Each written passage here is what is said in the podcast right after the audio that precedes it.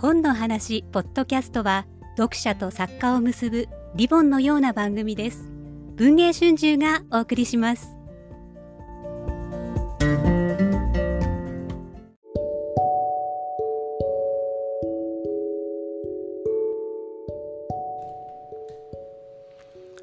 文藝春秋翻訳出版部がお送りする翻訳の部屋第18回、えー、今回は、えー、科学ノンフィクションであるところの世にも危険な医療の世界史についてお送りいたします。えー、ですね、あの今回ご紹介する世にも危険な医療の世界史リディア・ケインネイト・ピーターゼン著福井久美子さん役。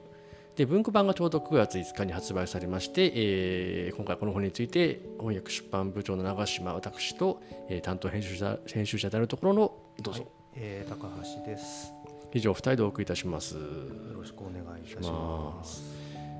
ちょうど今あの、えー、これ会社の小部屋で撮ってるんですけど、はい、あのー雷雨が時のある雷雨が今襲ってる最中で ひょっとするとこの雷鳴とかね、あのー、録音されてしまってお聞き苦しいかもしれないんですけども、まあ、でもこれって結局今回この本って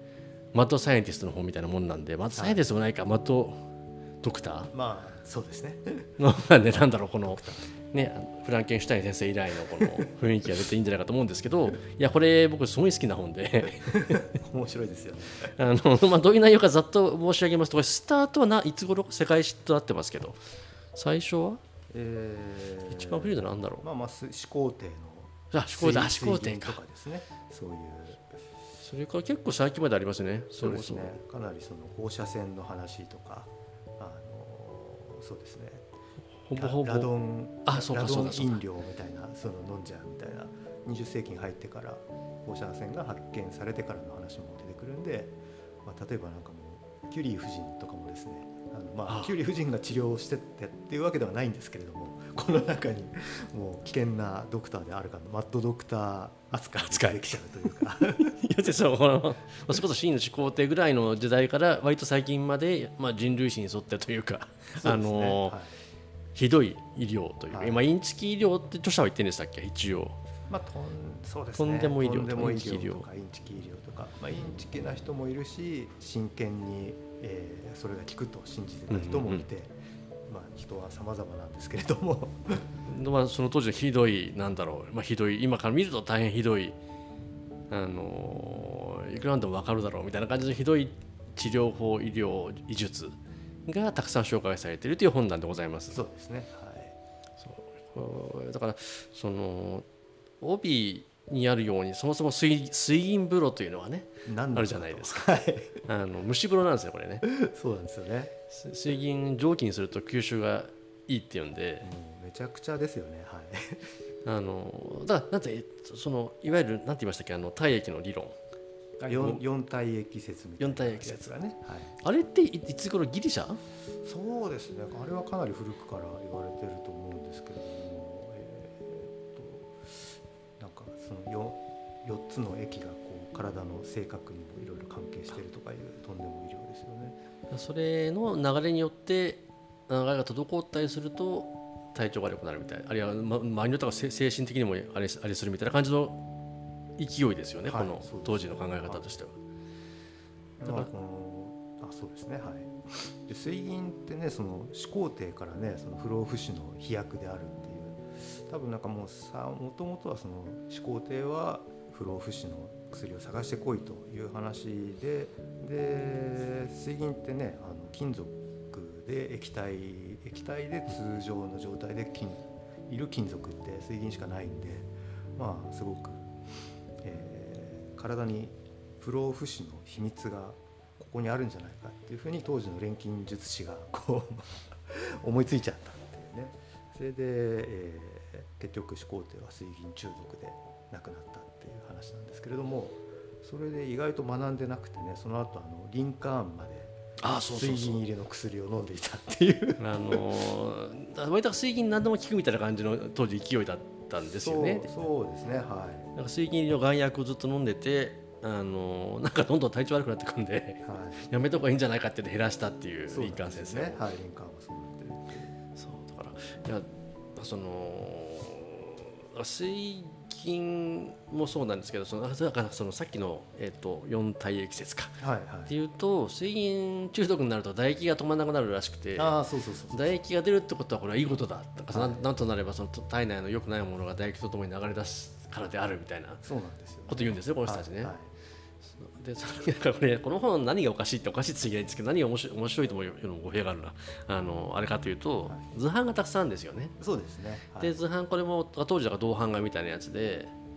えー、と水銀治療の病室でその奥にこの横たわ水銀飲んでる人が横たわってると、はい、口から竹のように唾液が流れてるビ アのマーライオンみたいに。でこれは、まあ、当時にしては良いことで、はい、これこそがこの効いてる証拠であるみたいな。蒸し風呂療法も行われてたりするっていうね。そうそう。いや本当にいや今から見ていかれてるなって笑い話になりますけど、はい、あの当時みんな真剣にやってたはずで。全くそうなんですよ。ねその体体液出すシリーズは結構たくさんあってあの遮血か。遮血って、あの遮吐砂物の遮ですよね。ね。何かというとその血を出す。悪い血を出すっていうのがね何かいいんじゃないかっていうふうに まあ気持ちはことなくわかるんですよ、ね、そのなんだろう。でサウナで入って汗出して整うみたいな多分流れだと思うんですけど。それは本当に遮血と同じような考え方だと思うんですよね。でも本当に私たち抜くんですよね。血あの血管開いて。いやいやもう本当にそうで。だからなんだけ？どモーツァルト、あそうそうモーツァルト、はい。モーツァルトが、えー、30ん35歳か。で、うん、えー、まあ思い悩んでる時にこう貧血頭痛失神などの症状をね悩まされているでそこで医者がやってきて、えー、それは思いっきり血を抜くっていうんで、えー、モーツァルトは死ぬ前の1週間にもう2リットル血を抜かれた人体いくつで何リットルでしたっけ？人体どうですかね何リットルあったかな？忘れちゃったな。何リットルだったかな、まあ、でもまあでもリットル単位ですよね。そうですね。はい。そんなけ、まあ、結構頑張れるはずですけど、うん、まあでも多分2リットルはだいぶやばいと思いますね。えっ、とまあ開示でありましたね。それ開示じゃない赤木だ。知らないマージャン漫画の赤木で血を抜くってのがあって。赤木そんなありました。まあそれはいいんですけど。血を血を打ってこいやいや吸血麻雀とやる。吸血 死んじゃうギリギリまで。そうそうそう本当に後半フラフラになって魔女ってるんだけど。あれ見ると結構抜いても大丈夫とは家でもでもそうは言っても、まあ、バケツ程度しか多分抜けないんで、限界がある話で。すからねそれで死んじゃったんでしたっけ？モーツはもうそれで死んでますね。すごいな、はい。えー、医師がモーツァルトに遮血を行って頭に冷湿布を貼ると、えー、見るからに力尽きて気を失いその後意識を取り戻すことはありませんでした。そりゃそうだよって殺し殺してますよねこれも。殺人なんですよね失血死ですよね、はい、いやすごいなそうだから本当にだから要はこれってかセレブいろんな、まあ、セレブっていうかな当時の有名人、あるいは偉人というかねはい、ね。が結構こういうのに引っかかっててあのー、なんだっけここに書いたやつだと。エジソン先生もねエジソン先生もコカイン入りのワインをワインなさってたという。そうそうそうそうそうまあパキッとしますからね、すみません、俺知らないけど、そうすると言われてますからね。大丈夫です。大丈夫、大丈夫です。やったことないです。はい、だから、コカインなんかね、それこそあのよく言われるのが、バブル時代なんか、アメリカの人たちは、あのバキッとコカインで目覚まして、はいはい、あのトレーディングしてたとか、まあ、そもそもそもシャーロック・ホームズ先生もね、もうコカインですもんね、あれね。まあ、あのジキル博士とハイド氏は、えー、あれ書いた著者はどう考えてもラリってたはずだっていうコラムも入ってますんでそうだそうだ探して読んでほしいんですけれどもちょっとか書いてる書けてるスピードが尋常じゃないあれを本当に、はい。うん、えー、ちょっと今ページが見つからないんで、えー、数字出てこないですけれどもちょっとあれだけの分量をですね通常考えられないスピードで書いてるんですよね。それはもうどう考えても範囲になってて果たしてスティーブンソンとコカインでハイになってる状態と通常と彼の中ではどっちがジキルでどっちがハイだったのかみたいな、ね、あなるほどねなるほどね。そうあれだから 一種のドラッグ文学だったと。そうまさにそうですね。そういうことですよね。あのー、なんだっけアヘン吸引者のとかありますけど、はい、毒因子か、そうそうそうコカイン文学って私あんま聞かないですよね。何にあるだろう。バローズとかかな。まあいいけどねまあいいんですけど。あのー、いやだからねそういやだからこれこの本って章立てが細かいというか割とこう深掘りせずに細かなエピソードをたくさん重ねる感じですよね。とにかく連打してくるっていうタイプなんでどこから読んでもひどい、はい、どこから読んでもひどくてどこから読んでも笑えるそうそうそう。いやこれもともと単行本が2000いつだったっけ？19年か、はい、に出て結構それこそネットとかで皆さんに楽しんでいただいてそうですね。で今回文庫になったんですけど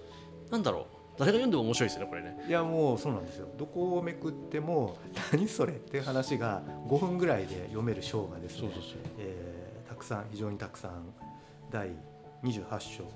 プラスコラム6つ入ってまして何を読んでも、えー、爆笑と恐怖が交互に襲ってくるっていう。笑っていいんだかなんだか分かんないそうなんですよね。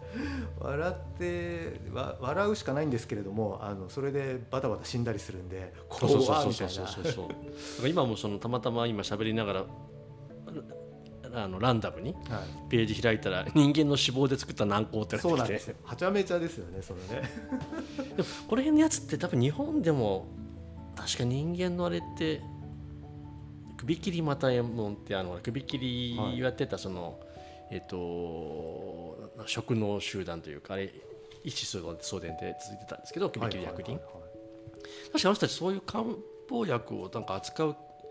権利を持ってたみたいな話を前に聞いたことがあって。それにやっぱ権利があるんですね。まあ多分きっとそれがなんだろうな利権相違があるななんつうんだろう、はい、ありますよねそういうの。職業によってあるところの役得か、ね、そうですね。はいなるほど。多分結構だから日本のエピソードってあったんだっけ？えー、っとですねいやこれ直接日本の話は残念ながらあまり出てこないんですけれどもまあでもなんとなくそういうことは多分まあ、はい、世界中で。あるよねっていう感じがしますね、はい今また開いたら今度は館長っていう、はい、章が館長が章になっててすごいですよね。館長っていうタイトルの章がある本これしかないと思うんですけどね。いややっぱりあるんじゃないかな世の中に。分かんないけど。そのでも多分違う系統の本だと思います。違う思考違う思考の。館長だから館長も流行ってたんですよね一時。いやもう館長はすごい流行ってあのこれに出てくるのだとですね、えー、ルイ10あ4世。書いてある。ルイ14世はもう官庁が趣味で。すげえな。これで、はい、健康になると信じていて、えー、生涯に2000回官庁されたという。この人なんどれぐらい生きたんでしたっけ？いやもうもうだってフランスすごいな、ねはい、あそうフランスで官庁が大ブームって書いてありますもんね、はい、そうなんです。人々は健康を維持するために1日3回も官庁していたという。まあなんか悪いものが出ていく感じっていうのはねするんでしょうね。まあ、分からんでもないですけど、なんね、あのそれこそなんだ今だって便秘薬はね、あの朝からドサーとか書いてあってよく通販でやってますもんね。はい、それにやっぱりねその感染症とかでね大腸大腸菌なんかに感染して、えー、下したり吐いたりするっていうのはまあ言ってしまえば悪いものが一緒に出ているわけですから、それをこう人為的に起こそうと考えるっていうのは、まあ、理屈としては本当分からんでもない、うん、気持ちはよく分かる、はい、すごいよな、まあ、やっぱりやっぱりその基本的にいろいろもの人体のメカニズムが分かってなかった時代なんで、はい、なんだろうな。まあとりあえず目に見えるところであるところ体から出ていくとかね。そうです、ね、っていうのがなんか基本的なところにさっきの四体液説もそうですけど、はい、でなんかそれを曲解するというかそうですね。分からないなりに、まあ、何かエネルギーになりそうなものを入れるっていうのか悪そうなものを出したり切り取ったりするっていう思考だと思うんですけれども、まあ、一番怖いロボトミーとかですね、はいはいはい、なんかもこう悪い脳を目の裏からすくい取っちゃうってなんかもうロボトミーはこのこの本なんか唯一誰も笑えないところですよね。そうなんですよね。これそれなんない本当怖いんですよね。それでノーベル賞を取った人がいるっていうのがちょっと大丈夫なのかノーベル賞って思ってしまうような話なんですけれども。ここに出てくるそのローズマリー・ケネディという、はい、いわゆるそのケネディ大統領の妹になるのかなこの人。えー、っとシスターです、ね、妹だ、はい、妹です。ケネディ家の中で、はい、もうなんというか存在を秘匿されてしまったようなね、うん、最終的にはだからそのもう当時のことは知りませんけど彼女のことが明らかになった時に結構スキャンダルになったっていう話ですよね。ね。はい。まあ、なんか彼女が出生する時にちょっとなんか医者がつくのが遅れて、えー、ローズマリーが生まれる時に少し脳が酸欠状態に陥ったんじゃないかということが推測されてるらしいんですけれども、まあ、それで彼女は少し知的障害が、えー、ある状態で大きくなって、えー、発育が遅れていたとで、まあ、それがですね最終的にロボトミー手術を受け、えー、1941年11月ローズマリー・ケネディはロボトミー手術を受けそれ以後公衆の前から姿を消した。ひどいひどいひどいですよ。本当にひどいですよね。本当これは心底ひどいなと思って。もうねっていう、はい、でも多分だってケネディだからたかだか1960 50年代かな？60年代かな、はい、これも結構電気ショックなんかもねあの割とあそうです、ね、あのあってあの、はい、なんだっけジャズピアニストのバド・パウエルか、あはいはい、この人確かその上超絶技巧の人じゃないですか、はい、初期とかって、はい、で後期はそうなってませんけどあれはなんか一回、まあ、黒人の人でもあったんで結構いろんなところに引っ張られてもともと若干あの心の問題があった人なんで、一、回ちょうど強制入院させられたのかな。で電気ショックを療法されてしまって、であのその後の演奏活動にあのダメージが残っちゃったみたいなはずでだから多分初期の、えー、めちゃめちゃ早引きみたいなの多分後期やってなくて、はい、それはそのせいだと言われてますよね。あなるほど、ね、いやだからこれ電気っていう章もあるんですけれども。ありますね、はい、これもすごくて、まあ、やっぱそのカエルの死体に死んだすぐ後だと電気を流すと筋肉が反応して動くじゃないですか。それを見て電気で人が蘇るんじゃないかっていう、ね、何を言ってるかって話ですよ、ね、っていうアイデアが生じてでも、えー、みんなに電気を流してほしがるっていうね。まあだからフランケンシュタインもそういう着想であの雷ですもん。落雷ですもんね。そうですそうです。電気を流すとこう何らかの生命力が、えー、死んだ肉体に蘇るっていうですね。いやおかしい。やっぱこのヨーロッパの人たちじゃないですか彼らって。はい、はい、でキリスト教で魂とかいろいろ言う割に、はい、魂ないだろうこれ死んでんだしみたいなね、はい、そこちょっとその辺の理屈どうなってんだって話なんですけど。そうですね。何なんですかね、まあ、体がないと最後の審判を受けられないっていう体が割りかし大事な人たちだからまあ、そこに電気によって魂を呼び戻すっていうことなのかもしれないですけどね。そう。戻んないいや無理でしょ 戻んないいや本当にだから。そう。だからでもね。カエルの足自体はなんだっけ。ガルバガルバガルバガルバガルバイタリアの人かなんかですよね。ガルバーニ電気ですね。ガルバナイズ。だからだから電池とかその辺のなんだろうまっとうな知見のきっかけにもなったそうですね。現象現象ではありますよねこれ、発見か。そうなんですよ。まあだよね本当にその放射能もそうですけれども、えー、まっとうな科学として発見されてでちゃんとその後もまっとうに利用されて発展しているものなんだけれどもその過程では なんかこうついついみんなが 短絡的に群がってしまって。一応だから最新の科学を応用した、はい、療法であったりとかっていうふうにね。お薬だったりとかね、はい、ことをつい言っちゃうわけですよね。思っちゃうわけですよね。まあ、大体電気流して筋肉痙攣させるっていうのはそもそも考えてみれば今でも別に全然あそう。マッサージ機とかありますもんね。やるわけじゃない。低周波のやつとか、はい、なんならなんなら僕もこうなん針針あそうあと腰が悪いんだ。腰が悪くて針治療に行くとちゃんと電気治療ありますからね。やっぱビッグビッグってなんの？ものすごいなります、ね、カエルなしみたいな、はい、筋肉カエルの死体の気分になれますね。手手足がこうビクンビクンビクンビクン痙攣しますよ。それ針を針を刺して電気流すの？まさに。あえっとね僕がや体験してるのはそれはあの別別工程で。まあ、一通り針を刺して筋膜をちょっとこうほぐして、はい、ほぐした後に電気を流してなんか動かすと何か肩血行が良くなったような気がすると。だからそれも分かんないですから100年ぐらい経った後でね昔の人はあのなんか筋膜ほぐしてから電気流してたらしいみたいな、ね、そうなんですよだからもうお笑い草にね100年後の人には笑われてるかもしれないんですけれども。そうだからがんとかをね手術で体を物理的に開けて治してるとかね、はい、切ってたんだって信じがたいねみたいな時代がね来るといいなと、まあ、むしろ思いますね。いやそういう感じでいやこれ語り口も結構よくてこれ役者の福井さんのあのお手柄でもあるんですけど、ねはい、あの楽しいとか舐めてるっていうかね、はい、すごく読みやすくかつなんだろう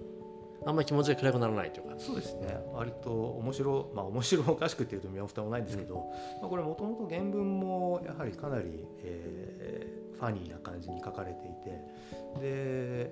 なんですかね。やっぱりアメリカ欧米の人じゃないと、えー、分からないようなダジャレとかあなるほど。欧米風のジョークなんかも結構あったりするんですけれども、まあ、それをこう、えー、非常に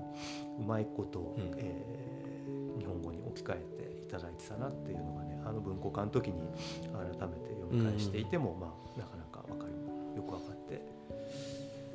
ではい、福井さん福井さんもなんかもう本当にここはどういう意味なのかっていうのとかもすぐにネイティブの人なんかにもすぐに確認してくださったりっていう作業をいくつかしましたですね。はい、それはそのだからそういう意味でもなんだろう。なんて言うんだろうな。これ僕この手の本をお風呂で読むの好きであの細かいじゃないですか水銀風呂じゃないです、ね、水銀風呂じゃないですか 一応あのなんだえっと、えー、水素と水素が2つの酸素1つと、はい、H2O の風呂なんですけどほら細かく細かい章立てなんて、途中でやめられるじゃないですか。そうなんですよね。そう。なんでそういうの好きでこういうふうに読むちょこっとだけ読むとブってエピソードがあってそれを2つ3つ読んでていいですよね。いやでもこの本はあの世にも危険な医療の世界史っていうタイトルは僕はその仕事の都合上僕はつけたんですけどこれあのパクリ元があって、はい、なぜかというとそのえっと、えー、何いつ言ったんだっけな。世にも奇妙な人体実験の歴史という本が兵編集部から、い、つだっけなこれ。それは何年前？何年前でしたっけ？私が文庫版がね2016年なんですけどこれ作ったのがだからここに今喋ってる高橋君なわけですけど、そうですね、これも楽しい本ですよ。ただこれ楽しくないんだ。これもうちょっとダークなんだこっちの方が。まあまあまあまあまあそれの方がこうなんというかう勇気のあるというかですね、はい、自分で自分に実験しちゃったような人とかがいっぱい出てくる医療の方は他人にやってんだけどこっちはその科学者があの俺はそう思うから自分でやってみるよっていうやつですよ、ね、自分で実験しちゃう人っていうのが結構出てくるやつですね、まあ、もちろん人に実験しちゃう人っていうのがまあ大勢出てくるんですけれども。そういやこれもねあの面白い本ですよね。これかなり面白い。これ腹を抱えて笑う感じじゃないんですけど、あのむしろももうちょっとまあ真面目ってところがあるかな。あのサイエンスの発展に寄与したものをちゃんと位置づけてるというかね。そうですね。はい、実際にそれでからそこから研究が、えー、始まったりそれで大きく進んだりっていうものもあるし、まあ、全然進まなかったものっていうのも まあでもそういうのは繰り返しです ですからね。はい、全然見当違いだったものってエピソードっていうのもいろいろあると思うんですけど。それも、まあ、でもやってることは自分で寄生虫飲んだりとかね。そうですね。はいあの患者の排出したものを食べてみたりとかね、はい、それで実際本当に感染するんだろうかみたいな。そうなんですよね、まあ、僕考えてみるとその後その寄生虫を自分の体に取り入れたり他人の糞便を移植するっていうのが、えー、その自分の健康に役立つという寄生虫なき病っていうのも作ったことがあって。そうだそうだそうだそうだ、はい、そういうのが好きなんですかね僕は。そうそうそうだでもあのその辺だからまあまあまああのじゃあ微量な話で恐縮ですけど、はい、で糞便移植なんてかなりポピュラーになってますでしょ今。そうですね。あれは実際にだんだんエビデンスも結構はっきりしてきてというか人、えー、体内のねあの腸内フローラっていう言葉なんか結構ポピュラーになってきましたけれども、腸内にいる細菌が、えー、どういうポートフォリオになってるかっていうのが、えー、すごく免疫自己免疫疾患に関係してるみたいなことを、まあ、あれもですね著者が自らが自己免疫疾患がいろいろあって、でそれで寄生虫療法を試すっていう、まあ、世にも奇妙な人体実験の歴史現代版みたいな人なんで。そうだからこれかかこれもだからそのなんだっけさっきと一緒にお風呂で、ね、読むのにちょうどいいぐらいのエピソードものなんですけどそ、ね,、れぞれがなんだろうなだから冒頭はこれ人体実験の方ってジョン、はい、なんだっけ？カーターだっけ？ジョン・ハンターハンターか、はい、あのまあ、解剖の名人みたいな人です、まあ、解剖、ね、パイオニアにして名人みたいな、ね。はい、この、えー、死刑囚のね遺体をこういち早く入手してそうそうそうそう。そう。いうのおかしいですよねそうそう。そうそうだからなんだっけ死刑囚の死体は解剖にしてよいという。お触れが出たんで、はい、あの死刑員となると医者が群がるっていう、ね、そうそう。そうそう俺に我我も我もとひどい話だと思いながらいやそうなんですよ、これもさっきの話じゃないですよその結局死刑になった後でその死体をまあ切り刻まれてしまうっていうのが大変だなって地獄じゃないけどその、はい、それこそね最後最後の審判後に復活できないからみたいな話だからと思うんですけど、ね、多分あの体がまま残ってるっていうことに残らないことに対する危機感が多分当時は相当あったみたいなことが書いてあって面白かったですよね。はい、はい、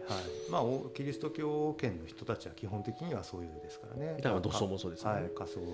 仮装とかちょっとなかなかできないですよね。そうそうそう。ででこのだからジョン・ハンターの話なんかは、えーと、解剖医ジョン・ハンターのなんだっけ奇妙な障害か、はい、川出文庫の、はい、そうですね。それも面白い本でしたね。だからそういうだからなんだろうこれで面白いこれもその、えーと、危険な医療の方もあのその先に進めるというかね。そうですね。いろいろあの結構このジャンルが意外に充実してるんですよね。そうだからそのやっぱ変な、はい、奇妙な奇妙な医療の話ってやっぱりみんな好きなんだなっていうか、やっぱりこのジャンルある一定のえー、ニーズがあるっていうか意外と売れるっていうか。身近でもありますしね。そうです、ね、そのさっきの針もそうですし、はい、うん、本当にそうで誰しも自分の健康が大事なので医療がどういうふうになってきたのかっていうことはね万人に関係あることですから。そうそうそう